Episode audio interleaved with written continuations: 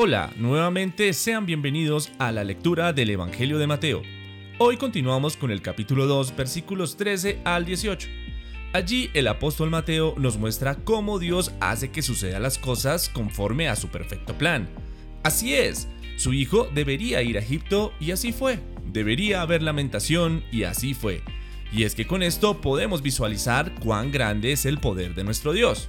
Así que hoy podemos confiar y esperar que todo lo que venga de Él, de acuerdo a su voluntad, será bueno para nosotros. Por ello, les invito a escuchar cómo Mateo nos narra esta historia. Comencemos. La huida a Egipto.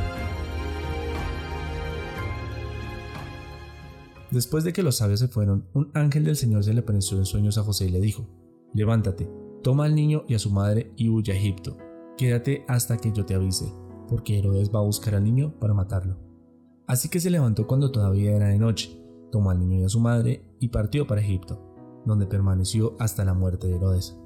De este modo se cumplió lo que el Señor había dicho por medio del profeta, de Egipto llamé a mi hijo. Cuando Herodes se dio cuenta de que los sabios se habían burlado de él, se enfureció y mandó matar a todos los niños menores de dos años en Belén y en sus alrededores, de acuerdo con el tiempo que había averiguado de los sabios. Entonces se cumplió lo dicho por el profeta Jeremías. Se oye un grito en Ramá, llanto y gran lamentación. Es Raquel que llora por sus hijos y no quería ser consolada porque ellos ya estaban muertos. Bueno, llegamos al final de la lectura del día de hoy y espero que usted, así como yo, pueda estar tranquilo en las manos de Dios, nuestro Padre. Si lo está o no lo está, le pido igualmente que medite en esto y pida a Dios para tener entendimiento de lo que hoy ha escuchado. No olvide compartir este contenido para que más personas sientan confianza en nuestro Dios. Y por favor, síguenos en Spotify, Apple Podcast o Google Podcast. Y si tienes algún feedback, también será bien recibido.